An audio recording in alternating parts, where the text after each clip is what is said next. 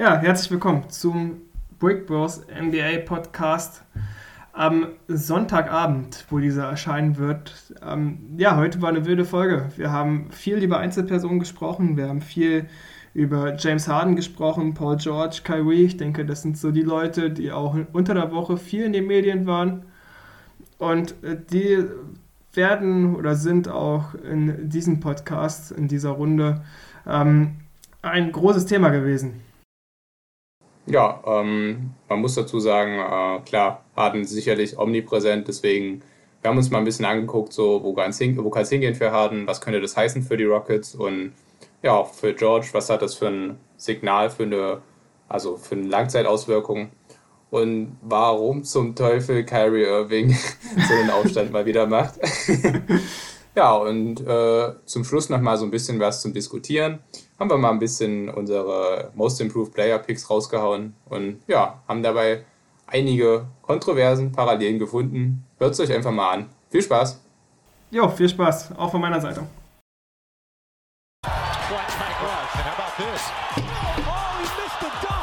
Green for three. Off the mark, no good. George, way off. Hits the side of the backboard. Look out, Smith. Watch him go.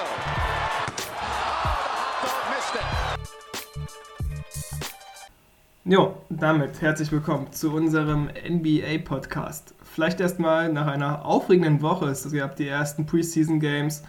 Ähm, Kyrie hat wieder vier Dinge geredet. James Harden hat, äh, ist, denke ich, eine sehr interessante Person gewesen diese Woche.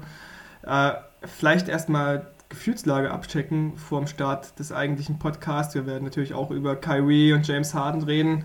Gustav, wie geht's dir?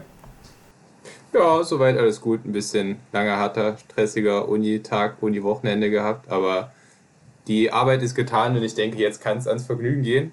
Ähm, ja, also ich würde sagen, wir fangen direkt heiß an. James Harden, ähm, ja, nach etlichen Corona-Ausreißern, Stripclub-Eskapaden und diversen anderen Späßchen hat er natürlich auch einen Trade gefordert und hat es auch entsprechend geltend gemacht. Und ja, letztendlich stellt sich halt für die Rockets folgende Frage: Was tun sie jetzt? Und ja, ich würde sagen, wir quatschen mal so ein bisschen drüber, was haben die äh, Rockets überhaupt für Optionen und ja, wie würden denn vielleicht so die Teams aussehen, wenn James Harden denn bei seinem neuen Team ein Plätzchen finden würde? Und ja, was würde das dann heißen für die Rockets, wenn sie jetzt wirklich äh, Harden wegtraden würden? Ja, also was die Rockets für, Option haben, ist, denke ich mal, relativ klar. Sie könnten James Harden jetzt traden, sie könnten James Harden zur Trade Deadline traden, ähm, müssen aber gucken, also ich glaube nicht, dass ein James Harden großartig Value verliert. Also die Leute wissen ja in der NBA, was er leisten kann, die Rockets wissen, was er leisten kann, demzufolge denke ich mal, würden sie ähm, zur Trade-Deadline das gleiche bekommen, wie wenn sie ihn jetzt traden. Du gehst natürlich das Risiko ein, dass sich dein Superstar direkt nach der ersten Minute hinsetzt auf dem Parkett und sagt, ne, ich habe keinen Bock zu spielen. Und ja, dann hast du halt eine halbe Saison oder hast du halt nichts von ihm. Ja, deswegen musst du halt abwägen, kannst du vielleicht da noch die Wogen kletten, kannst du ihn vielleicht mit einer soliden, mit einer sehr, sehr guten Saison ähm, ich habe mir zumindest die Highlights mal angeguckt von den Preseason Games der Rockets, ja, was da Cousins und John Wall abgeliefert haben, war okay, sage ich mal. Würde mich jetzt als James Harden natürlich nicht vom Hocker haufen, aber ja gut, ist halt die Preseason. Ja, also da geht ja keiner ans Leistungslimit von den gestandenen Spielern. Ähm, genau, also die beiden Möglichkeiten, die beiden Zeitpunkte zum Traden haben die Houston Rockets entweder jetzt oder kurz vor der Deadline. Ähm, in meinen Augen, klar, sie könnten ihn auch unterwegs traden, aber das ist ja eher selten, dass da ein Superstar-Trade ähm, irgendwie nach 10, 11 Spielen stattfindet. Ansonsten ja, können sie halt wirklich versuchen, ihn meiner Meinung nach äh, zu halten, indem sie ihm zeigen, hier guck mal, mit John Wall und Cousins funktioniert das und wir gewinnen jetzt hier eine Championship. Ja, aber ich denke, sie werden ihn traden. Okay, okay. Ähm, ich hätte an der Stelle direkt mal eine Frage an dich. Du sagtest ja, sie bekommen zur Trade Deadline wahrscheinlich ungefähr dasselbe wie jetzt. Ähm, da bin ich mir tatsächlich gar nicht so sicher, weil gerade aufgrund seiner schlechten Presse das vielleicht doch einige Teams vielleicht irgendwie abschrecken könnte. Oder wie siehst du das? Meinst du, das würde sich vielleicht ein bisschen ändern zur Trade Deadline hin, dass dann ein bisschen Gras drüber gewachsen ist, die neuen Newcomer und paar andere Stories halt. Oder die Rockets machen vielleicht auch wieder positive Schlagzeilen, vor allem James Harden und hoffentlich auch auf dem Spielfeld und auch vielleicht mal neben dem Spielfeld mit durchaus vorbildlichem Verhalten. Aber gut, es ist James Harden. ähm, ich weiß nicht, also wie siehst du das? Also wie gesagt, ich denke, dass sich sein Value nicht verringert. Ja, einfach weil die Teams, ich denke mal, es gibt nur vier Teams, die, für die es auch Sinn machen würde, für James Harden zu traden. das sind auch die Teams, die auch quasi auf seiner Liste stehen. Also die Heat, die Bucks, die Net, die Sixers. Ansonsten gehst du halt das Risiko ein, dass er nach der Saison sagt, ja, okay, war jetzt schön hier, ich würde gern zur nächsten Destination wechseln. Ja, und ich denke mal, die vier genannten Teams werden sich jetzt nicht davon abschrecken lassen. Also wenn die jetzt bereit sind, für Harden zu traden, werden sie das auch zur, äh, ja, zur Halbserie, also hier zur Trade-Deadline sein. Ja, wobei ich aber auch dazu sagen muss, ähm, die Teams, die du jetzt ja genannt hast, kommen ja von Harden selber. Das sind ja nicht die Teams, die im Prinzip an die Rockets letztendlich reingetreten sind und gesagt haben, jo, hier, wir hätten halt Bock auf Harden. Also klar, die Nets haben es gemacht und ich weiß auch nicht genau, ob die Sixers sich schon mal umgehorcht haben. Ja. Ähm, ich glaube, ja, ja, ich denke auch und haben versucht halt einen Trade ohne Embiid oder Simmons halt rauszuhandeln, was aber wahrscheinlich eher schwerlich möglich sein wird. Unrealistisch, komplett ähm, unrealistisch. Ja, gut. Äh, können, wir, können wir später noch ein bisschen drüber quatschen. Ähm, ja, wie siehst du denn, äh, also was ich noch sagen wollte, Harden hat ja eigentlich hauptsächlich scheinbar die Trade-Forderung formuliert, weil ihm der neue Coach nicht gefällt. Ne?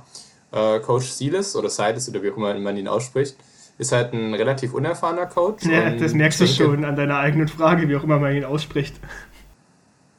Ja, klar, ja, klar. Ähm, das Ding ist aber halt, äh, ja, Harden hat halt mit dir und Tony lange Zeit einen sehr, sehr erfahrenen Coach äh, an seiner Seite gehabt und schätzt diesen Luxus oder beziehungsweise hat ihn wahrscheinlich auch geschätzt. Ich denke, dass Harden halten einfach relativ schwierig bis unmöglich sein wird. Ähm, allerdings möchte ich auch noch dazu sagen, weil du ja meintest, dass Harden von wegen, er könnte sich aus dem Staub machen. Du musst aber noch bedenken, Harden hat, glaube ich, noch einen Vertrag bis 23 und ich weiß, ich weiß nicht, er hat irgendwie noch eine Spieleroption, ne? Ja. Ähm, ja, aber so oder so hast du halt Harden für mindestens zwei Jahre denn. Und ich glaube auch nicht, dass Harden sich diese Spieleroption entgehen lässt, weil einfach so viel Kohle da noch drin steckt. Und ja, insofern, also ich sehe es auch ähnlich wie du. Meiner Meinung nach macht es einfach keinen Sinn, die, äh, für die Rockets einfach Harden jetzt schon wegzutraden. Man sollte einfach ein bisschen dem Zeit geben. Vielleicht schafft es auch Coach Silas, die äh, Spieler zueinander zu bringen und ja, aus den Rockets ein funktionierendes Team zu machen. Gerade John Wall hat ja scheinbar einen sehr guten Eindruck hinterlassen in seinem ersten Spiel wieder nach seiner zweijährigen Pause, wenn ich mhm. mich nicht irre. Mhm. Ja, äh, ich habe es auch noch auf dem Statistikbogen mir kurz angeguckt. Der Marcus Cousins auch mit 5 von 7 und 3 Dreier getroffen. Also klingt auch ziemlich gut auf jeden Fall. Und ja, also ich denke, der Trade wird kommen, aber er wird zur Trade Deadline kommen. Jetzt ist natürlich noch die Frage, mit welchem Team wird denn der Trade deiner Meinung nach kommen? Also du hast ja jetzt schon vier potenzielle Kandidaten irgendwie reingeschmissen. Hast du da vielleicht noch wen anders oder mal bleiben wir erstmal bei den vier genannten? Wie, wie realistisch siehst du da die einzelnen Szenarien? Also gut, dass wir zu den Kandidaten wiederkommen. Du meintest ja, klar, das sind jetzt Teams, die James Harden genannt hat. Ähm, und man würde James Harden, egal wer dafür für ihn tradet, ähm, erstmal zwei Jahre sicher haben. Das Ding ist nur, was ich sehe, wenn er halt wirklich sagt, er möchte zu den vier Teams und keine Ahnung, die nix traden jetzt für James Harden, was nicht passieren wird, weil wen? Nummer 1. äh, und B, nix. Ähm, wer, also, er würde dann halt dort spielen, wahrscheinlich eine Saison, eine halbe Saison, dann würde er sagen wieder, ja, ich würde gerne getradet werden zu den Heat, Bucks, Net, Sixers und dann geht das Drama halt wieder von vorne los. Ja, also deswegen würde ich halt überlegen, als jede andere Franchise möchte ich einen Wechselspiel, also einen wechselwilligen Spieler, der auch noch seine Destination ganz klar ähm, ja, formuliert hat, möchte ich den wirklich haben. Ihr könnt natürlich sagen, okay, gut, ich gehe das Risiko ein und versuche ihn dazu überzeugen. Aber dass das halt nicht immer funktioniert oder wahrscheinlich in den seltenen Fällen funktioniert, haben wir jetzt auch bei Kawhi gesehen, der nach einem Jahr, äh, wobei klar die Vertragslage jetzt bei ihm anders war ähm, mit Toronto. Ähm, und LA. Wenn ich mal dazu noch kurz einhaken dürfte. Ähm, ja, aber du musst auch bedenken, also ich glaube, den Raptors war das damals auch ziemlich bewusst, dass es halt wahrscheinlich nur ein One-Year-Rental wird. Und letztendlich war das Team schon gut und man hat halt einfach nicht den, also das Ceiling gehabt, das man halt mit Kawhi gehabt hätte, beziehungsweise hatte. Ja, hat und sich ja auch man gelohnt. Hat halt gesagt, all Genau, das ist halt der Punkt. Man hat ein Championship geholt und um mehr geht es halt letztendlich nicht. Ne? Und insofern denke ich halt, äh, wenn das ein Team ähnlich machen könnte, würde das wahrscheinlich, also sagen wir mindestens 27 Teams der NBA würden das wahrscheinlich genauso machen. Also, ja. Ja, gut, ist auf jeden Fall ein guter Punkt. Aber ähm, wir wollen uns trotzdem mal konzentrieren, nicht auf wer könnte da noch kommen, sondern auf die vier Kandidaten Heat, Bucks, Nets, Sixers. Und ich würde die einfach mal ja, strukturiert durchgehen. Und ja, mit wem wollen wir anfangen? Was schlägst du denn vor? Ja, also ich denke mal, so die beiden eher heißeren Kandidaten sind ja die Nets und die Sixers. Also zu den Nets haben wir schon in der letzten Folge ein bisschen was gesagt, aber vielleicht kannst du da schon mal ansetzen. Ich denke, da haben wir eine gewisse Basis und können es dann ähm, über die Sixers ein bisschen durcharbeiten. Und ja, gucken wir dann uns nochmal die Bugs an und zu guter Letzt die Heat. Wie siehst du es? Ja, ist, ein, ist eine gute Idee. Ich finde es übrigens auch interessant, dass er unbedingt in den Osten möchte. Ja, dass er jetzt nicht sagt, er möchte stimmt. zu Golden State oder Denver oder so, die ja auch Contender sind, ja, wo du auch eine Championship gewinnen kannst, sondern du möcht, er möchte ja unbedingt in den Osten. Ähm, vielleicht mal eine Zwischenfrage an dich. Meinst du, das liegt daran, dass er denkt, dass die Hürde in die Finals zu kommen im Osten einfach niedriger sind? Safe. also letztendlich, der Osten hat halt kein absolutes Top-Team aller Lakers Clippers momentan und selbst die Nuggets würde ich immer noch wahrscheinlich als mindestens so stark wie sämtliche Ostteams Stand jetzt einschätzen. Also weiß ich nicht. Ähm, man hat halt die Nets, ne, die natürlich mit also im Prinzip wäre jedes Team mit Harden wahrscheinlich das beste Team der, der ganzen Conference, ne? Also meiner Meinung nach. Und ähm, jeweils, also je nachdem, was man halt abgibt, ist es halt immer die Frage, aber ich weiß nicht, selbst dann ist ein Harden einfach ein Top 5 bis vielleicht schlimmstenfalls Top 7 Spieler der NBA und ja, weiß ich nicht, so, so ein Spieler garantiert dir halt eigentlich immer, wenn du noch einen ziemlich sinnvollen Coach da hast, den halt jedes dieser Teams hat, an der Seite stehen hast, so dann läuft der Laden halt höchstwahrscheinlich, wenn es keine also Chemie-Bruchstellen gibt. Ja, insofern, also ich denke nicht, dass James Harden unbedingt in den Osten möchte, weil er doch so gerne All-Star wäre oder so. Oder? Ich denke, darüber müssen wir uns nicht unterhalten. Und ja, also letztendlich, er ist halt auf der Zielgeraden seiner Karriere. Also ich meine, mit 31 jetzt, glaube ich, ist er jetzt auch nicht mehr so weit weg vom Karriereende und seine Prime nähert sich halt dem Ende, dem Ende und will man sich denn wirklich noch äh, mit den Lakers oder den Clippers rumschlagen? Vor allem LeBron ist halt irgendwie, LeBron ist einfach ein feines Garant und ich glaube, das wird sich auch in den nächsten zwei Jahren nicht ändern. Ja. Und ja, also insofern für mich klares Ding, es ist für mich einfach eine Flucht aus dem Stack Westen. Also er hat eigentlich dieses Bloodbath West, Western Conference lange Jahre mitgemacht und ich kann es ihm auch ehrlich gesagt nicht verübeln, dass er jetzt sagt, okay, nee, reicht mir jetzt irgendwann. Ja. Ähm, dann würde ich direkt mal die Optionen durchsprechen. Also, ja, mhm. okay, cool für deine Meinung. ich ich sehe seh das ähnlich. Ich sehe das tatsächlich ähnlich. Also ich glaube auch, dass er ähm, wechseln möchte in den Osten, weil halt die Hürde einfach niedriger ist, in den äh, ja, in die Finals zu kommen. Und er hat es halt bei Kawhi gesehen auch, ne? Also wie einfach das sein kann. Ja, oder bei, oder bei LeBron all die Jahre, obwohl das jetzt im Westen auch gut getan hat. Ja, ja. Ähm, ja, und dann kommen wir schon zu der großen Krux. Wen möchten die Nets, wenn wir jetzt mit den Nets anfangen, abgeben für James Harden? So, das ist das Problem, du musst irgendwie ähm, das Gehalt matchen und bei den Nets verdient einfach kein Mensch viel, außer Kyrie und KD. So, dann hättest du noch die Andre Jordan da, der 10 Millionen verdient. Den kannst du aber nicht reinschmeißen, weil der ist quasi so der Feel-Good-Buddy für Durant. Ja, oder was Kyrie, irgendwie einer von den beiden hat ihn doch rekrutiert, dass der überhaupt irgendwie einen Vertrag bekommt. Ja, ich glaube beide tatsächlich. Also es war so, so ein, hm. eigentlich äh, niemand sieht DeAndre Jordan als Starter, außer ja. halt Kyrie und äh, Durant. Okay, also er ist Starter. ja, und dann kommen wir schon dazu, so Caris LeVert verdient 16 Millionen, ähm, Prince verdient 12 Millionen, Dinwiddie verdient 11,5 Millionen. Du müsstest wahrscheinlich alle drei reinpacken. Und ob das den Rockets dann schon genug ist, in Anführungsstrichen, ob sie nicht vielleicht noch einen Center aller Jared Allen, der irgendwie auch nur ein Apfel und ein Ei verdient, noch dazu haben wollen. Ich finde das ziemlich teuer in meinen Augen, weil du gibst halt eine komplette Tiefe ab. Aber gut, da haben wir letzte Woche, glaube ich, schon drüber gesprochen. Dafür hast du halt James Harden und du hast mit James Harden und Kyrie und KD immer einen Superstar, den du auf dem Feld haben kannst. Also das kannst du verkraften, denke ich. Ähm, was du, aber das habe ich jetzt aufgeschnappt heute im Laufe des Tages. Ich fand den Gedankengang eigentlich ziemlich äh, ja, interessant dass du gerade jetzt für die kommende Saison eigentlich einen ziemlich tiefen Kader eher brauchst, weil du hast einfach eine Möglichkeit mehr, weswegen Spieler ausfallen können, nämlich Corona. Und ja, wenn wir James Harden äh, so sehen, wie er da in seinen Stripclubs unterwegs ist, dann äh, können wir eigentlich, denke ich, davon ausgehen, dass James Harden äh, einer ist, der das Ganze nicht ganz so ernst nimmt und der auch vielleicht Was? Ganz gerne mal ausfallen kann wegen Infektion oder ähnlichen. Ja, also wenn man sich Harden äh, tradet, tradet man wahrscheinlich auch äh, doppelte Corona-Chance auf jeden Fall mit an Bord.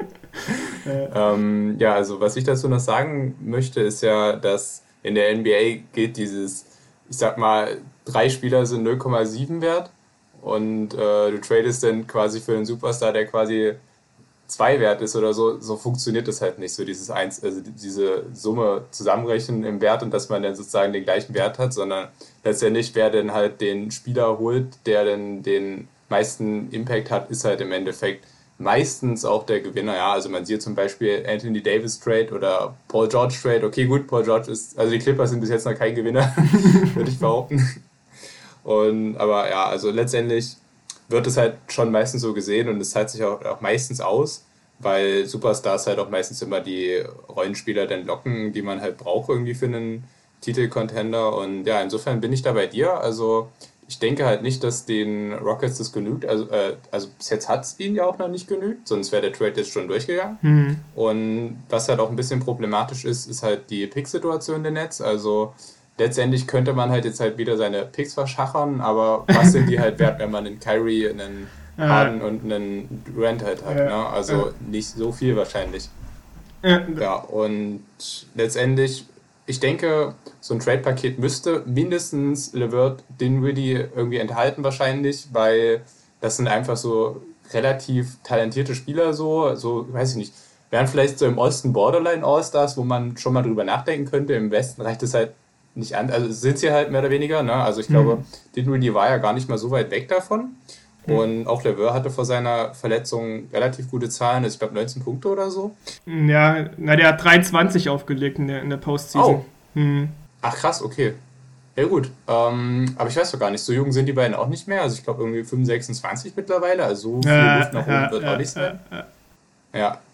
Und dann hast du halt letztendlich, wenn du diese beiden als deine naja, Franchise-Spieler in Anführungsstrichen halt irgendwie holst oder als All-Stars so auch in Anführungsstrichen, denn wo geht's denn halt hin? Ne? Also da manövrierst du dich halt auch einfach nur direkt in die Mittelmäßigkeit.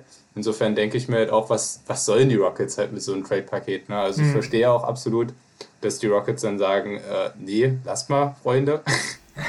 Und ja, insofern weiß ich nicht. Also ich sehe tatsächlich leider keinen Trade mit den Nets kommen, auch wenn das Szenario also ziemlich lustig wäre. Ich denke, wir hätten alle Bock auf die Off-Season-Geschichten, äh, die Off-Geschichten von.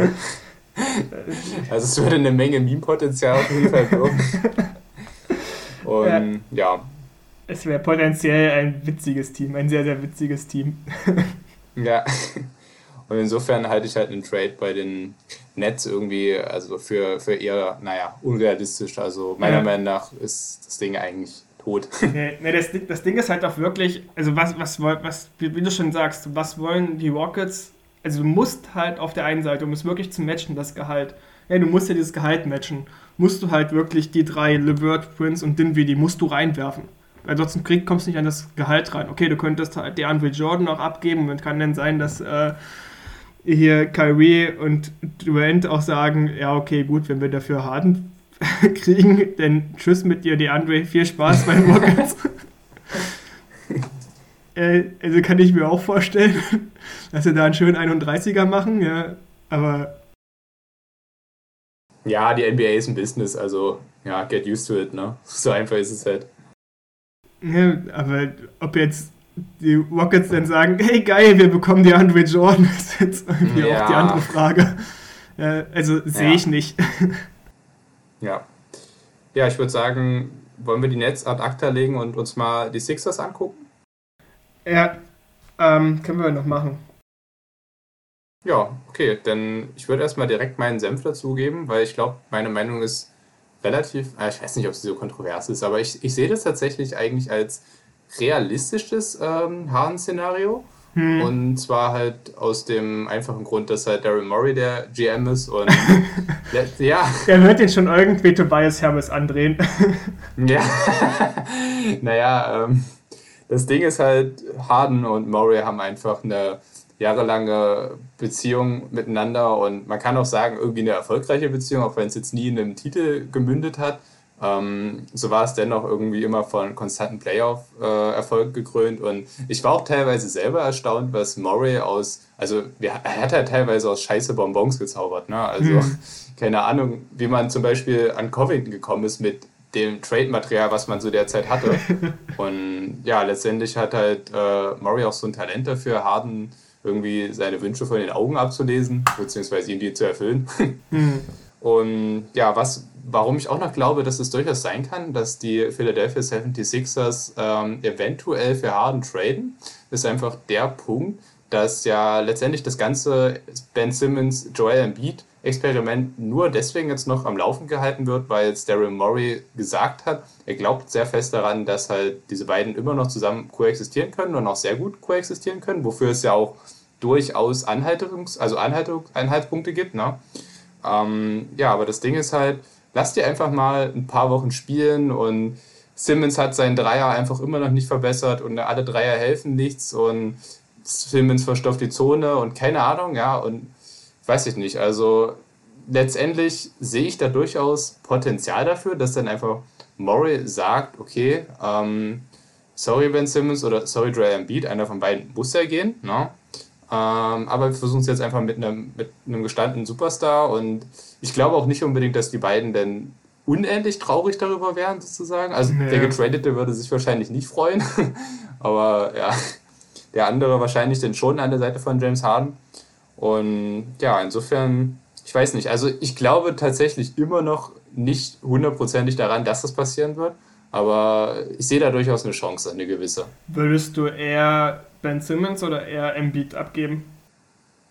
Mm, also irgendwie kann ich mir schwer vorstellen, dass ein Ben Simmons und ein Harden zusammen koexistieren können, weil Ben Simmons einfach ein schlechter Fit als Aufbauspieler neben Harden ist. Mhm. Und letztendlich, glaube ich, willst du den Ball eher äh, Harden in die Hand geben als Simmons. Insofern denke ich, muss da eigentlich ein Ben Simmons auch als primärer Ballhändler gehen, meiner Meinung nach. Ich genauso. Auf der anderen Seite, du hast ja vielleicht so das Problem, was Murray immer hat, du hast nicht viele Big Men in diesem Kader und dann kannst du nicht noch den besten Big Man abgeben. Ja. ja und also ja, was, gut. was hältst du vom folgenden Paket für James Harden? Also das wäre jetzt ein weil du musst ja wieder auf die Gehälter gucken, bla bla Söz. Und ich denke, das wäre tatsächlich ein Paket, das die ähm, Rockets auch überzeugen könnte. Nämlich Ben Simmons, Shake Milton und um irgendwie das Gehalt auszugleichen, noch Mike Scott rein. ja, also Mike Scott hat dann auf jeden Fall bei mir den Knackpunkt gesagt. Ja, so. ähm, ja, ich weiß nicht, Shake Milton ist ja relativ jung noch, also ja. aber ich, ich weiß nicht, also letztendlich ist es ein Trade Ben Simmons gegen James Harden und ja, Shake Milton ist halt bringt dich nicht wirklich weiter, könnte halt durchaus ein, also es ist ja letztendlich schon ein solider Rollenspieler. Also ich würde Jack ähm, Milton nicht unterschätzen. Der Typ kann werfen, der kann seine eigenen Würfe kreieren. Also ich denke mal, das wäre schon ein Asset, das du da gerne diesen Trade haben wollen würdest als Houston Rocket. Okay, ja, also ich meine, letztendlich, wenn die Rockets Harden traden, dann wollen sie halt junge Spieler. Ne? Insofern würde das auch der Beschreibung entsprechen, denke ich. Und ja, aber ich glaube, ein Harden-Trade wird nicht ohne Picks vonstatten gehen. Also ich denke mal, zwei Picks würden die Sixers immer noch locker machen müssen an der Stelle. Und dann würde ich aber sagen, okay, das kann ich mir durchaus vorstellen. Ja, klar. Also ich habe jetzt auf Picks habe ich nicht geachtet. Ich habe jetzt erstmal nur auf, äh, also von wegen Gehalt und Spielermaterial. Ja, also was wir jetzt für diese Saison. Und Mike Scott hätte außerdem Vorteil, der Vertrag läuft nur noch ein Jahr. Das heißt, ja, du, du stellst ihn dann halt irgendwo auf die Tribüne ab und wartest halt. Dann ist er auch aus den Büchern raus. Ja, ja, ja. Ja, deswegen, kann, also ich kann mir das sehr, sehr gut vorstellen. Also wie du sagst, dann packt er halt noch irgendwie zwei First Rounder und einen Second Rounder drauf. Und dann ist das eigentlich ein relativ rundes Paket, dass ich mir durchaus, dass ich mir als, also als Houston Rocket auch schmecken lassen könnte. Ja, du kriegst mit Ben Simmons ja. einen jungen Spieler, du bekommst mit Shake Milton einen jungen Spieler, du hast auf jeden Fall schon mal einen guten Kern. Ja, wenn du Glück hast, funktionieren äh, John Wall und Marcus Cousins auch die Saison, ja, finden irgendwie halbwegs wieder dahin zurück zu dem, was sie mal leisten konnten. Und dann hast du eigentlich tatsächlich auch im Westen, denke ich mal, ein Team, das durchaus competen kann. Also kein Team, das jetzt um die Championship spielt, auf gar keinen Fall, aber ein Team, das dir in der Postseason ja auch Spaß machen kann. Na gut, aber glaubst du denn, dass man ähm, einen Wall Simmons Backcourt verantworten kann? Also ich weiß nicht. Naja, also pass auf, pass auf, du könntest, du könntest aber ähm, einen Simmons Milton Backcourt hinstellen. Also klar, es hat bei den Sixers, hm, die haben sich schon ein bisschen den Ball geklaut. Ähm, und dann hast du halt John Wall vor der Bank. Ist doch auch jetzt nicht das wenigste, was du an Luxus haben kannst, oder? Und glaubst du, John Wall hat da Bock drauf? Na klar. Dachte ich auch so, ja. Okay, ja, also es ist tatsächlich relativ schwierig, ähm, aber ich glaube, ja, ich weiß nicht, irgendwie die, Op die Option ist durchaus da, auch für die Rockets durchaus nicht uninteressant, aber ja, irgendwie, irgendwie wäre Simmons und Wall einfach eine Überschneidung im Skillset und ja, aber ich glaube, es ist auch vielleicht richtig, ähm, ja, also also es, wäre einfach kein, also wahrscheinlich das beste Paket, was man für einen Harden bekommen könnte. Ne? Und ich denke, in dem Punkt sagt man wahrscheinlich dann einfach Talent over Fit und so gut werden die Harden, äh, die, die Rockets so oder so nicht sein ohne Harden. Und ja. Aber ja. ja, letztendlich kann man dann halt vernünftig rebuilden. Man müsste halt aber irgendwie diesen John Wall-Vertrag loswerden oder halt irgendwie aussetzen, aussitzen, was ich aber nicht glaube, einfach weil, ja, letztendlich hat einfach die Vergangenheit gezeigt, jeder Vertrag ist irgendwie tradebar. Also mhm. Ja, irgendein Crap-Team gibt es immer, was dann sagt, ja, okay, komm, gibt uns zwei, drei Sweetener, irgendwelche Picks, jungen Spieler, keine Ahnung. Nix. Und dann passt das schon. Ja, zum Beispiel. ich glaube auch, äh, ich habe gehört, John Wall ist der neue äh, Hoffnungsträger bei den New York Knicks. Ne? Oder die Hornets, du meine ganzen ja, fragst, ja. sind wir den auch ab. Ja, ähm, ja, also insofern Sixers, du siehst, du hörst meine Zweifel, aber trotzdem sehe ich sie wahrscheinlich noch als vernünftiges Szenario. Ähm, wollen wir doch mal zu den Bugs übergehen. Ähm, wäre vielleicht auch eine ziemlich heftige Kombi, wenn man äh, Giannis und Harden in einem Team hätte, aber weiß nicht, siehst du das für, hältst du das für möglich oder wen könnten da die Bugs abgeben? Ähm, sie könnten meiner Meinung nach, soweit ich das überblicke, eigentlich nur ein Paket schnüren um Middleton und Brook Lopez. Die Frage ist, machst du das als Milwaukee-Sicht? Ist dir das Harden wert? Das, also Middleton, klar, ohne Frage, weg mit dem. Ähm, aber Middleton und Lopez, also ich weiß nicht, hätte er schon ein bisschen Bauchschmerzen? Und die andere Frage ist natürlich, ja, wollen, wollen die Rockets das? Ähm, ja, nein. also das Problem ist halt auch, Middleton ist mittlerweile 30 und hm. Lopez auch über 30, ich glaube, er ist schon 34 oder sowas. Das ist ungefähr 105 Und, Jahre alt.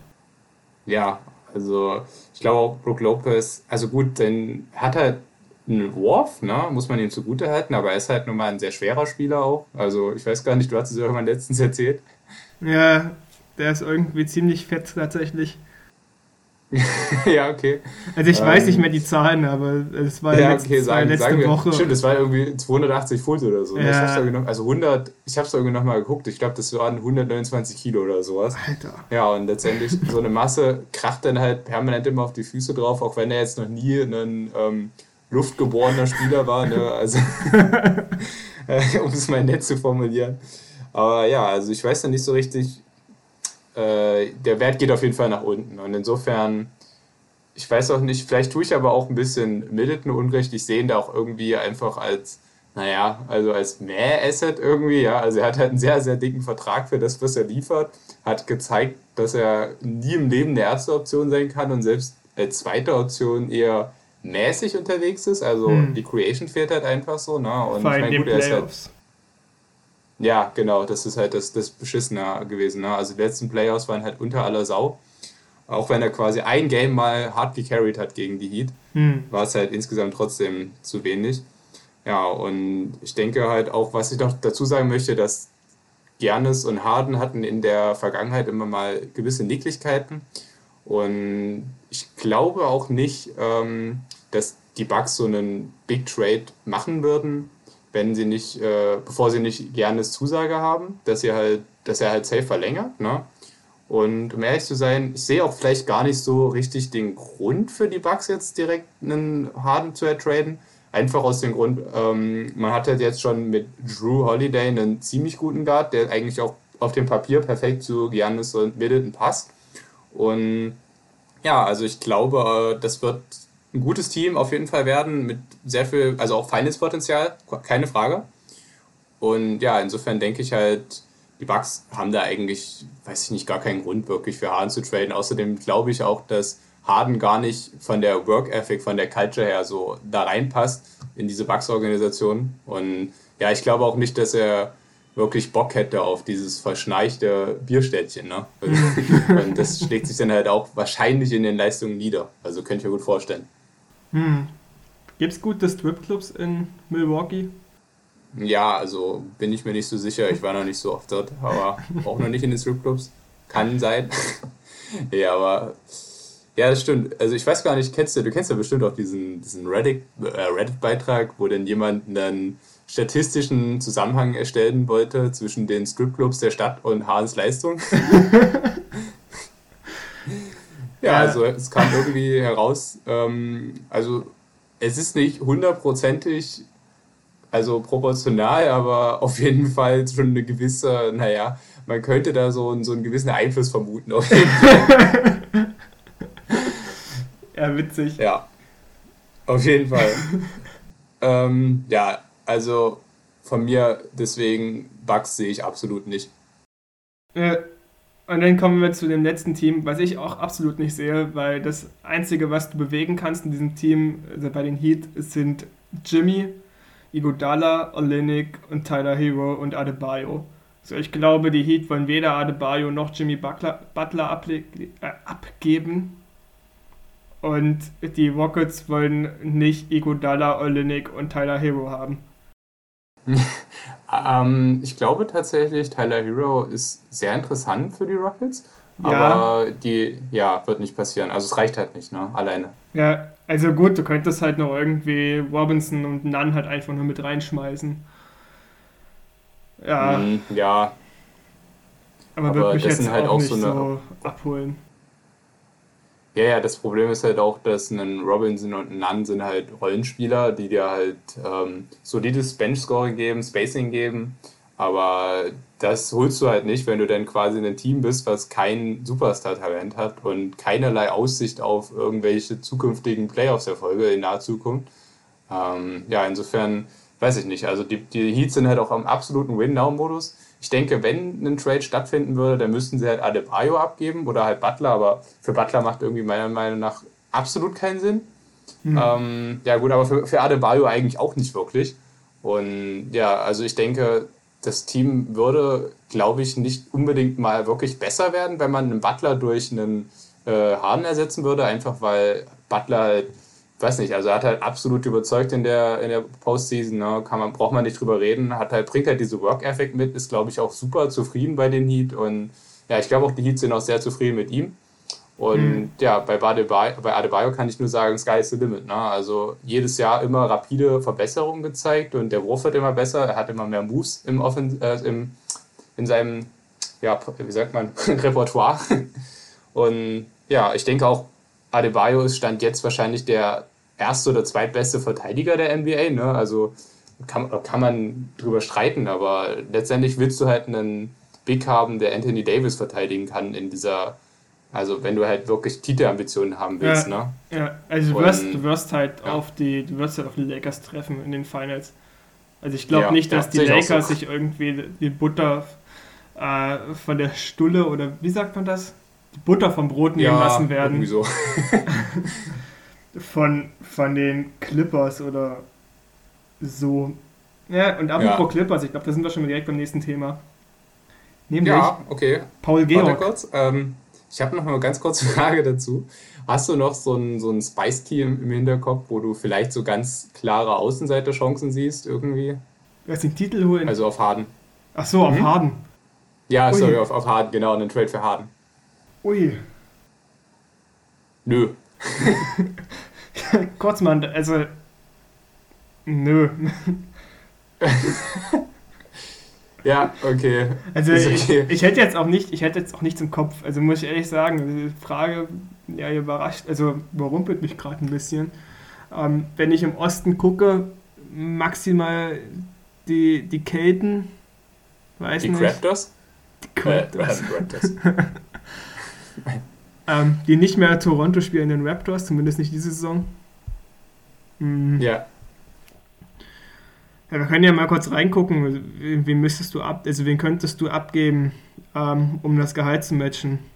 Kyle Lowry und Paul, es, die haben halt nur alte Säcke und wir haben es ja schon gesagt, äh, die, wir haben es ja schon gesagt, die Rockets wollen eher junge Spieler haben und da findest ja. du bei den Raptors keinen. Ja, also man merkt auf jeden Fall, insgesamt ist der Markt für Harden halt auch ziemlich dünn, auch wenn es eigentlich so ein starker Spieler ist, aber durch die, also die Rockets sind halt auch einfach in der komfortablen Lage, dass sie sich das jetzt ein bisschen angucken können und darauf hoffen, dass Besserung eintritt. Ne? Ja. Und ja, also, ja, ich, achso, ich wollte noch kurz ähm, sagen, angenommen jetzt die Rockets traden haben, äh, wo geht's denn hin für die Rockets? Also, je nachdem, sagen wir mal, man kriegt einen Simmons oder man kriegt irgendwen von den Nets, irgendwie irgendwelche, naja, mittelmäßigen Rollenspieler. Ich denke, man wird immer noch gut genug sein, um irgendwie 7, 8, 9, 10. Mhm. Also Play-in-Turnier mindestens. Okay. Also okay, ja. Das Team wäre zu nicht. gut zum Tanken und das wäre aber auch zu schlecht für Plätze 1 bis 4. Keine Ahnung, wenn irgendwer maximal überperformt, dann kannst du vielleicht über Platz 5 bis 7 reden. Never. Aber sehe ich nicht. Nee, nee. Also, also ich glaube, 9, 10 ist dann so das Limit und langfristig wird es dann auf ein Rebuild hinauslaufen. Ja, ja, ja.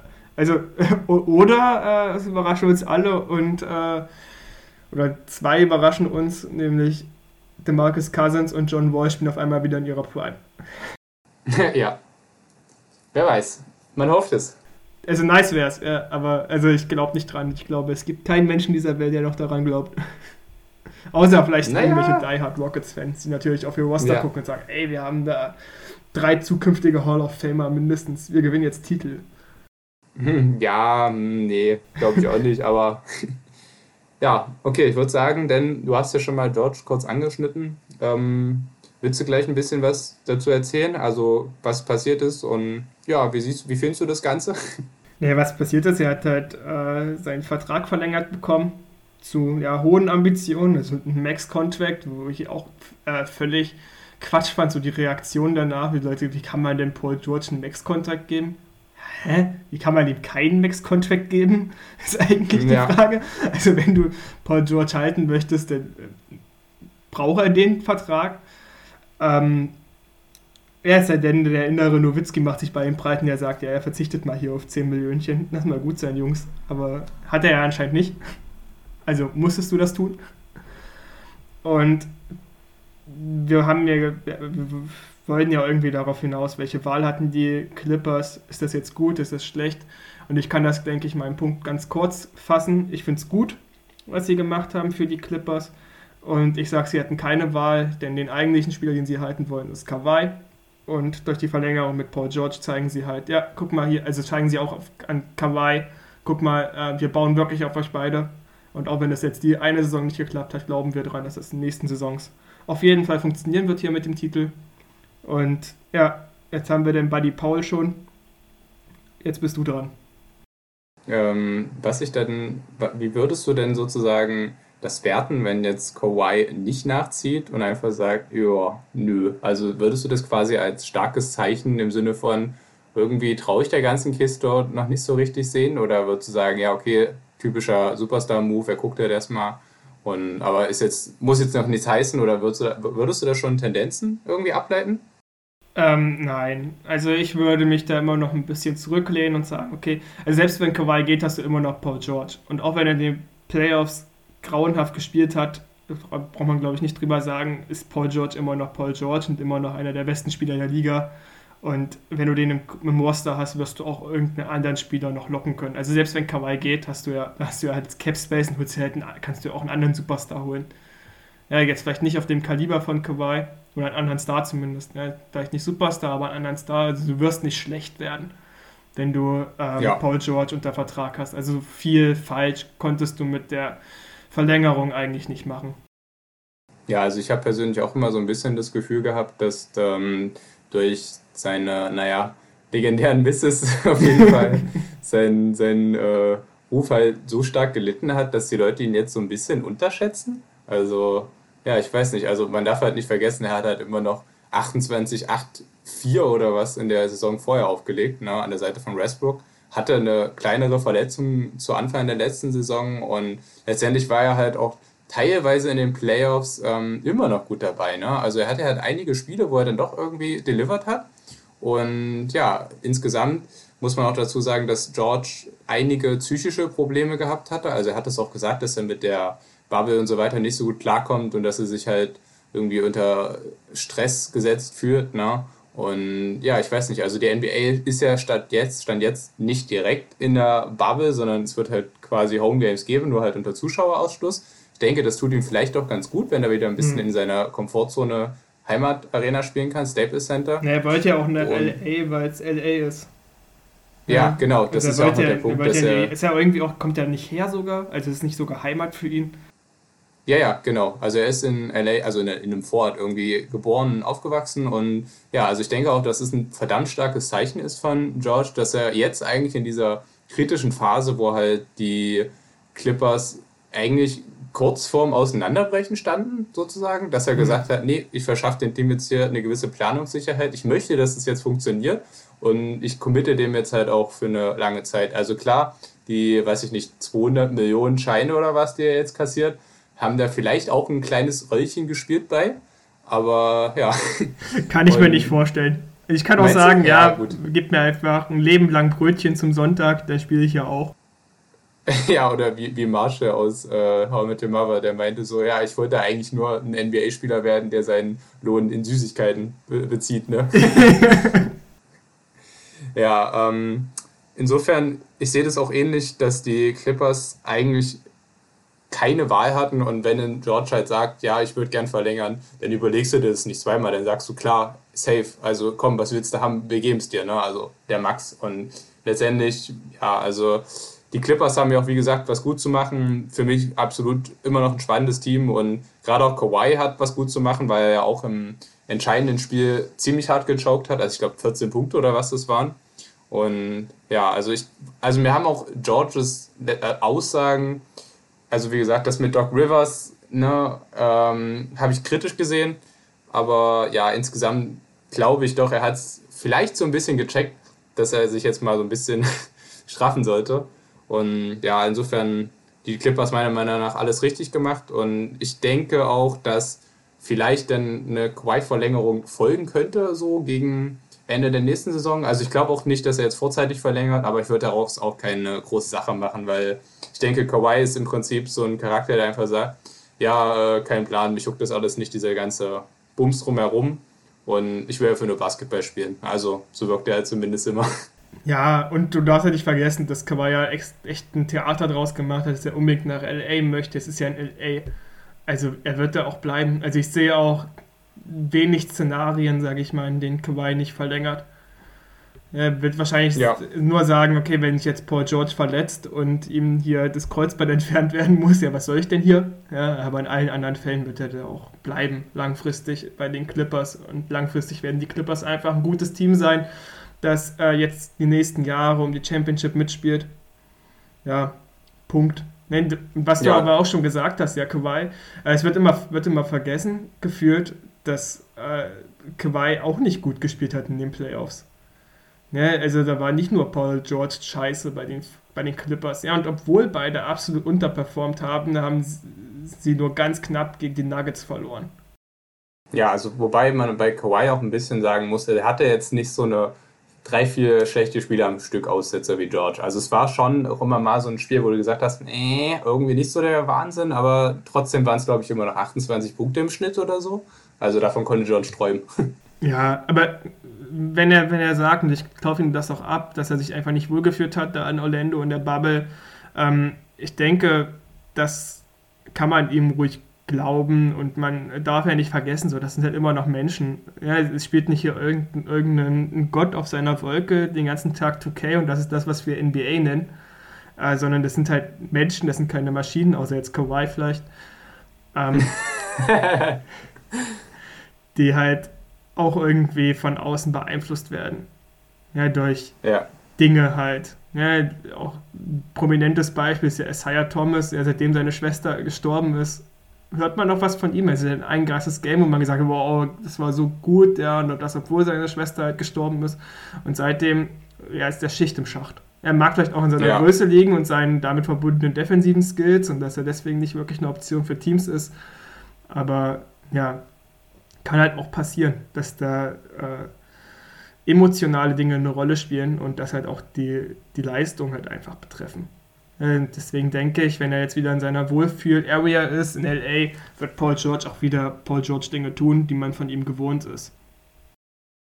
Ja, ähm, wo du jetzt gerade so ein bisschen die Emotionen angesprochen hast, ähm, Kyrie Irving hat ja auch ein sehr emotionales Statement verfasst zum Thema Medienumgang. Ähm, du hast es ja sicherlich mitbekommen, Kyrie Irving hat sich geweigert, mit äh, Medienvertretern zu sprechen und daraufhin von der NBA eine 25.000 Dollar Geldstrafe kassiert. Okay, ja, wen juckt es letztendlich? Diese Strafen also, sind so denken. lächerlich von der NBA. 25.000, das verdient er beim Scheißen.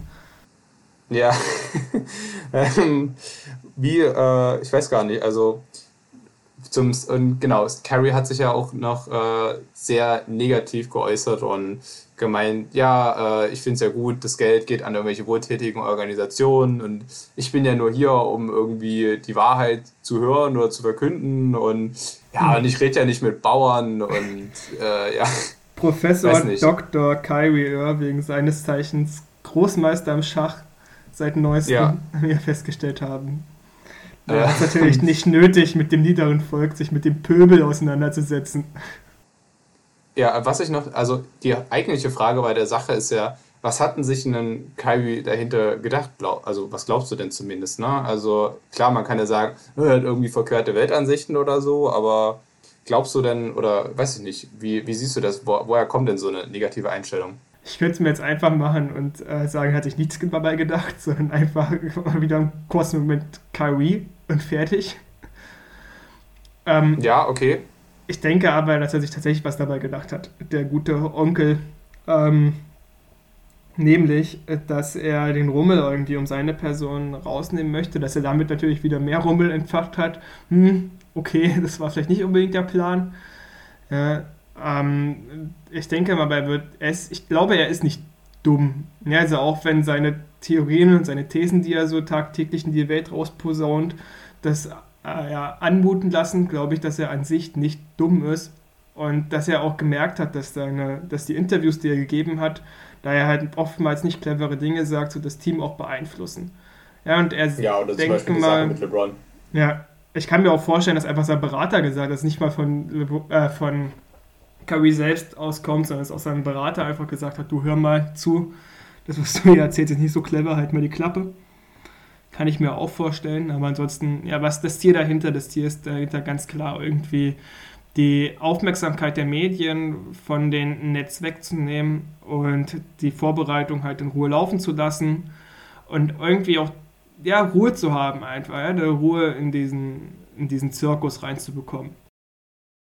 Also ein bisschen hat das für mich so, eine, so einen Anschein von José Mourinho von wegen, ähm, ja, ich hate so ein bisschen die Medien und ziehe so ein bisschen die Aufmerksamkeit auf mich und weg quasi vom Team. So irgendwie könnte ich mir das vorstellen. Und ähm, ja, ich weiß auch nicht. Aber ich muss auch sagen, was mir an Kyrie immer nicht so richtig gefällt, ist halt so seine, weiß nicht, seine, seine rücksichtslose Art, irgendwie Dinge auszudrücken. Also ohne dieses nochmal drüber nachdenken, was könnte das jetzt für Implikationen haben. Ähm, wo wir gerade schon bei den Implikationen sind, ich glaube auch, ähm, dass es nicht die beste Idee ist jetzt im Hinblick auf die Teamchemie. Oder was ich mich halt auch frage, glaubst du denn, also der hat ja schon öfter mal irgendwie pseudophilosophische Sprüche rausgehauen oder so. Siehst du da irgendwie Probleme bei den Nets irgendwie in dieser Saison oder siehst du das als möglichen Störherd auch in der Beziehung mit Kevin Durant? Ich finde es erstmal sehr schade, dass er jetzt nicht mit den Medien redet und wir damit weniger von seinen ja, philosophischen Sprüchen bekommen. Also ich glaube, äh, das wäre sehr, sehr. Uns geht da viel Unterhaltung durch die Lappen, denke ich.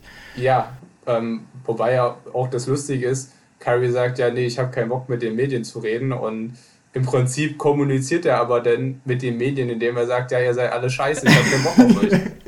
ja, aber gut, das wie, ist halt also, konsequent. wie willst du es halt sonst obwohl, er hat es, glaube ich, bei Instagram nur geschrieben, oder? Er hat jetzt, glaube ich, nicht irgendwie ja. ein Interview bei ESPN gegeben, was er, denke ich mal, unter eben Medien versteht. Also, er denke mal, unter Medien wird er da ähm, eher große Nachrichtensender verstehen und nicht äh, so ein Medium wie Instagram oder die sozialen Medien halt. Ja, wobei das die Sache ja nicht unbedingt besser macht, wenn man es quasi den Leuten sozusagen nicht mal direkt ins Gesicht sagt, sondern einfach das über so, nee, nee, nee, so ein bisschen so hintenrum lästern irgendwie. Ja, das ist ja nicht mal hintenrum, ne? Ja, na gut, erwartest du jetzt, dass er bei jedem Journalisten anruft und sagt, ey, du bist nicht mein bester Freund oder es ist halt nur mal die schnellste Möglichkeit, schnellste und einfachste Möglichkeit, den Leuten halt mitzuteilen, was man von ihnen denkt und möglichst viel damit zu erreichen. Das wollte er ja und äh, hat er ja. Ja, gut, klar. Ähm, ich hätte ich es vielleicht besser gefunden. Ich glaube, hat er sogar schon eine Pressekonferenz, wo er gesagt hat, ja, ich habe keinen Bock mehr, irgendwie mich hier den Medienvertretern zu stellen. Ui, da fragst du mich Dinge. Keine Ahnung, kann sein. Ja, kann sein. Ähm, ja, jedenfalls, ich weiß auch nicht so richtig, also ich glaube schon, dass so, dass Carrie schon ein besonderer Gesell ist. Ähm, aber das theoretisch bei den Celtics hat sich ja so ein bisschen gezeigt, dass, also zumindest, das heißt gezeigt, man hat auf jeden Fall eigentlich relativ viel gute Dinge über Kyrie immer gehört. Also nachdem er getradet wurde, war es trotzdem nie so, dass die Spieler gesagt haben, ja, er war übelst Cancer. Also es gab schon, also ich glaube zum Beispiel Marcus Smart hat sich ziemlich positiv über Kyrie geäußert, dass er eigentlich ein guter Teammate ist. Äh, ja, ich weiß auch nicht so richtig, wie Kyrie Irving privat tickt. Klar, weiß niemand. Mhm, Kevin Durant kennt Kyrie wahrscheinlich sowieso schon gut und insofern sehe ich da eigentlich auch weniger Probleme dabei. Ähm, ja, und ansonsten, ich weiß aber nicht bei den Nets äh, überhaupt, wie wird das Team aussehen und ja, also diverse Trades stehen durchaus noch an. Und ja, insgesamt glaube ich, könnte das aber schon vielleicht bei den Rollenspielern für Verwunderung sorgen oder für, naja, ich weiß nicht, wie sagt man, Asympathie. Ne? Und ähm, ja, aber wahrscheinlich wird das nicht ausschlaggebend sein. Insofern, also ich glaube, es ist auch, glaube ich, nicht sonderlich smart. Also ich finde es auch eigentlich generell unnötig von Irving, dass er halt anstatt einfach irgendwie, ja, nein, okay, ja, Spiel war hart, äh, ciao, so ungefähr sich einfach kurz hinstellt, sondern einfach sagt, nö, ich bock jetzt hier rum. Aber ich glaube, letztendlich ist es alles kein allzu großes Ding und sollte die Netz auch nicht weiter behindern. Und ja, insofern passt schon. Wobei halt auch dieses, ja, wie du sagst, halt irgendwie hier den, den ja, Westbrook-Weg quasi zu gehen. Das ist ja so typische Westbrook-Antworten eigentlich. Ja, nein, nein, ja, doch. Ja, er wirkt immer super motiviert. Ja, äh, dass er das halt so löst, das halt auch wieder, ist halt so ein Kai-Reading. Also muss halt jeder selber wissen. Und ich sag mal, es ist beides gleich wertvoll für die Medienvertreter. Ob ich jetzt äh, irgendwie einen unmotivierten Messbook mir da hinstelle, der halt jedes Mal dreimal die gleiche Silbe sagt, oder Kyrie, der einfach nichts sagt, das macht jetzt ja auch für die Presse jetzt nicht den großen Unterschied, denke ich. Ja, ja, sehe ich auch so. Ähm, ja, ich würde sagen, damit haben wir es. Jetzt fällt uns keine Überleitung mehr ein. Wir hatten eine gute Überleitung jetzt hier zu Paul George, ja, wo du mir ins Wort gefallen bist und dann nochmal zum Thema zurück wolltest. eine, Entschuldigung. Eine wunderbare Überleitung zerstört. Eine Überleitung von Curry war natürlich Weltklasse und jetzt kommen wir ähm, beim Reden über Überleitungen zu unserem letzten Thema, der möglichen MIPs im folgenden Jahr, der folgenden Saison. Ja, klingt gut. Hast du eine Shortlist? Ja, ähm, pass auf, ich hau dir einfach mal ein paar Namen um die Ohren und du sagst mir einfach mal so yay oder nay, no? Ähm, ich kann dir einfach sagen, ob das auch Namen sind, die auf meiner Liste stehen. Ja, klingt gut. Also, Shay.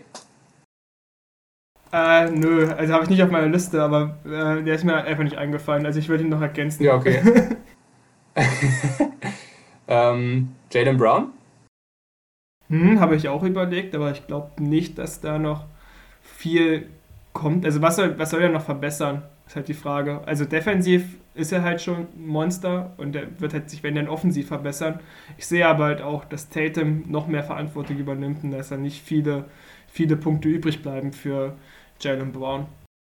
Naja, das Ding ist aber halt, ähm, Hayward ist weg. Klar, er war auch zwischendurch immer schon relativ lange verletzt, wodurch halt Brown überhaupt, glaube ich, die Entwicklung nehmen konnte. Aber letztendlich, glaube ich, wird dieser Flügelstau ihm halt schon, also dieser gelöste Flügelstau ihm halt auch schon helfen, mehr Verantwortung zu nehmen. Und gerade auch in den Playoffs hat man halt gesehen, dass sich Brown halt zur zweiten Option gemausert hat bei den Celtics noch vor Kemba.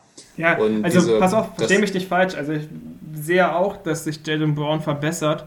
Aber wenn wir auf die Schnitte gucken, und ich denke mal, das ist auch ein, immer ein großer Faktor für die ähm, MIP-Wahl, für die Wahl des Most Improved Players, ähm, er hat halt schon 20 Punkte aufgelegt im Schnitt. Meinst du, er wird jetzt irgendwie 26 auflegen? Glaube ich nicht. Ich denke mal, er wird sich so auf 22, 23 verbessern, vielleicht ein paar Rebounds drauflegen. Die Assist-Zahlen könnten vielleicht hochgehen, hat er irgendwie ein oder so im Schnitt. Ja. ja, genau, und das ist es. Also ich glaube tatsächlich, dass ein Brown durchaus äh, 24 Punkte auflegen könnte und halt mehr, also bedeutend mehr Assists halt spielen könnte, weil er gerade auch in den Playoffs gezeigt hat, dass er ein sehr guter Passgeber sein kann. Ähm, wobei ich dir natürlich auch insofern recht gebe, dass es schwierig ist, wahrscheinlich neben einem Jason Tatum, der ja im Prinzip auch sich nur noch weiter verbessern wird und ja. halt mehr Possessions fordern wird, den Most Improved Player zu holen. Aber ich halte ihn trotzdem für einen, für einen Sleeper-Kandidaten, also keinen Top-Kandidaten. Der Sleeper-Kandidat könnte ich mitgehen. Damit könnte ich mich okay. anfreunden. Ja, wie gesagt, ich habe mir auch kurz überlegt, ähm, habe ihn aber aus den genannten Gründen einfach verworfen. Also A, weil er halt schon ein sehr produktiver Spieler ist oder ein ziemlich produktiver Spieler ist. Ja, und ich sehe dann nicht, dass er sich nochmal so hart verbessert, dass er für ähm, Most Improved Player in Frage kommt. Also er ja, wird sich verbessern, ohne Frage, aber nicht für den Award. Ja, okay, kann ich mit, kann ich mit leben. ähm, ja, ich, ich hau mal noch einen raus. Ähm, Jamal Murray. Uh. Ja. ja. das klingt jetzt vielleicht ein bisschen kontrovers. Ähm, das Ding ist ja folgendes, ne? Du hast ja schon gemeint, also Schnitte spielen eine Rolle dabei, klar. Und so absurd das halt auch klingt, aber letztendlich hat Jamal Murray in seinen vier Jahren in der NBA basically jede Saison irgendwie 18 und ich glaube 5 oder 6 oder so aufgelegt. Ne? Und in den Playoffs, äh, also war schon quasi nicht die letzten, sondern die vorletzten Playoffs, aber auch in den letzten ist er halt einfach komplett explodiert, hat irgendwie 25 sonst was aufgelegt mit abnormalen Quoten. Und mhm. ja, ich weiß halt nicht so richtig. Also ich glaube halt, man hat es auch schon irgendwie so, so letzte Saison gedacht, aber ich glaube, jetzt ist einfach Jamal fällig für so eine 25 Punkte pro Spielsaison, so eine richtige Breakout. Ich bin jetzt hier der Superstar-Man-Season. Äh, ja, klingt, klingt fast äh, realistisch. Also nicht nur fast, klingt realistisch. Ähm, okay. Habe ich aber auch nicht auf meiner Liste. ja, gut, also ich, ich gehe erstmal noch meine zu Ende und dann kannst du immer noch mal deine Kandidaten nennen. Ähm, ja, also der nächste, eigentlich glaube ich nicht dran, aber ich hoffe so ein bisschen, Andrew Wiggins. Ja, habe ich auch auf meiner Liste. oh, geil. aber also ich glaube, dass er ein ähm, guter Kandidat ist, weil er zur äh, potenziell die zweite Option sein wird bei genau. den äh, bei Golden State. Und er ist dann halt die zweite Option bei Golden State und nicht mehr bei Minnesota. Und allein das wird ihm halt die Verbesserung geben. Ja, außerdem denke ich mal, wird er da, hat er da jetzt Spieler um sich drumherum, die ihn da ordentlich zusammenschreien werden für seine Arbeitseinstellung. Äh, Danny Green, äh, nicht Danny Green, sondern Raymond Green. Ich weiß, wie du meinst, ja. ja D. Green halt. Ja, ja. ähm, dass vielleicht äh, der vielleicht auch nochmal da den Motivationsschub gibt, vielleicht doch mal ein bisschen nochmal an sich selbst zu arbeiten. Ähm, Andrew Wiggins ja eher ein Spieler der Sorte von wegen, ja, ich kann ja zufällig ganz gut Basketball spielen, es gibt mir ganz viel Geld, aber reicht auch. Ja, also mit ein bisschen weniger Ambitionen nach oben. Ähm, aber ich denke, dass er dort ein Umfeld hat in Golden State, das nochmal ein bisschen mehr aus ihm rauskitzeln kann. Er wird die zweite Option sein, ich lege mich darauf fest, er wird die zweite Option sein, einfach äh, nächste Saison bei Golden State. Und da werden viele, viele, also viele, viele schöne Zahlen, denke ich mal, für ihn übrig bleiben, wo wir über Zahlen geredet haben. Und ich denke mal auch, dadurch, dass er das Umfeld hat, wird er auch selbst an sich arbeiten, selbst an seinem Spiel arbeiten und sich so verbessern und sich den MIP äh, Award eventuell greifen. Ja, klingt gut. Also ja, sehe ich, also sehe ich im Prinzip genauso, sind genau dieselben Gründe. Also generell auch dieses Offensivsystem mit viel Aufbau-Movement wird ihm wahrscheinlich zugutekommen. Und ja, auf ihm wird halt, also ich denke, Stephen Curry alleine wird ihm einfach so viel Platz verschaffen. Und ich hätte ihn auch nicht auf meiner Liste vor der Clay-Verletzung, aber jetzt, äh, jetzt springt er ihm irgendwie ins Auge. Ne? Ja. ja, also mit dem ja. vierten Clay hätte ich ihn auch nicht auf meiner Liste. Ja, und ansonsten ähm, habe ich noch Kobe White auf meiner Liste stehen. Was sagst du denn zu dem jungen Knaben? Ui, das kurz einordnen. Der Point Guard von den Bulls, von denen hat man lange genau. nichts gehört. Krass. Äh, es wäre den Bulls zu wünschen, übrig. Es wäre den Bulls zu wünschen. Aber ich glaube nicht an eine Explosion. Und pass auf, denn das möchte ich vielleicht mal so ein bisschen überzeugen. Hau rein. Ja, also letztendlich bei den Bulls, klar, Zach Levine ist halt das schwarze Loch, wie man ihn kennt. ähm, ja, aber die Bulls haben halt mit Billy Donovan einen guten Spieler entwickelnden Coach gekriegt. Äh, mhm. Kobe White hat außerdem in der, also in der letzten Regular Season noch ähm, nach dem All-Star Break also ziemlich gute Zahlen aufgelegt. Also ich glaube, das war so in Richtung 23, 5, 5 oder so, bei sogar annähernd 50, 40, 90. Und ja, also es kann natürlich auch nur ein Hotstreak gewesen sein.